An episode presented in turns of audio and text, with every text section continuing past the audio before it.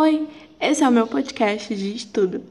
Hoje a gente vai falar sobre o estoicismo, que é uma. É lá do período helenístico, mas vamos lá. O estoicismo, diferente do epicurismo, ele vai querer retratar que a realidade é o mundo, o mundo dos cosmos, o, mundo real, sabe? Você, para achar a felicidade, você tem que se contentar com o que existe no mundo. Aqui a gente vai ter um representante que é o Zenão de Sítio, ok? Que ele diz que toda realidade existente é uma realidade racional. Então aqui você vai procurar razão. Você vai levar em conta todos os aspectos mundanos.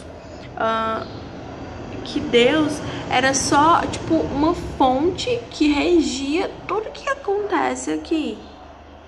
Um, como você não tinha nenhum outro lugar para fugir, assim, além do próprio mundo e em que a gente vive, sabe?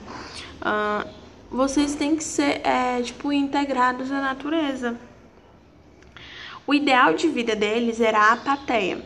A apatia, tipo, ela é muito traduzida para apatia. Só que não é nada de apatia, tipo, é uma coisa, tipo, buscar a serenidade. Igual lá no, no epicurismo, só que aqui a serenidade é como se fosse uma aceitação. A lei universal dos cosmos que tipo ninguém pode alterar substancialmente a ordem universal do mundo. Então eles acreditavam praticamente no destino. Então o destino era que regia o estoicismo. Um, você tinha que compreender a ordem universal e viver segundo ela, tipo, seguindo as regras. Aqui o dever da compreensão, ok? E é praticamente isso. Um, a gente vai ter a, felicidade como fim, que dá sentido à vida. E, e também ao agir, sabe? E a felicidade, ela é considerada eudemonista. Quando eu vi eu demonista, meu Deus, eu demonista. Não, gente. Eu demonista é o fundamento da, da moral. Então a felicidade ela se baseia nisso.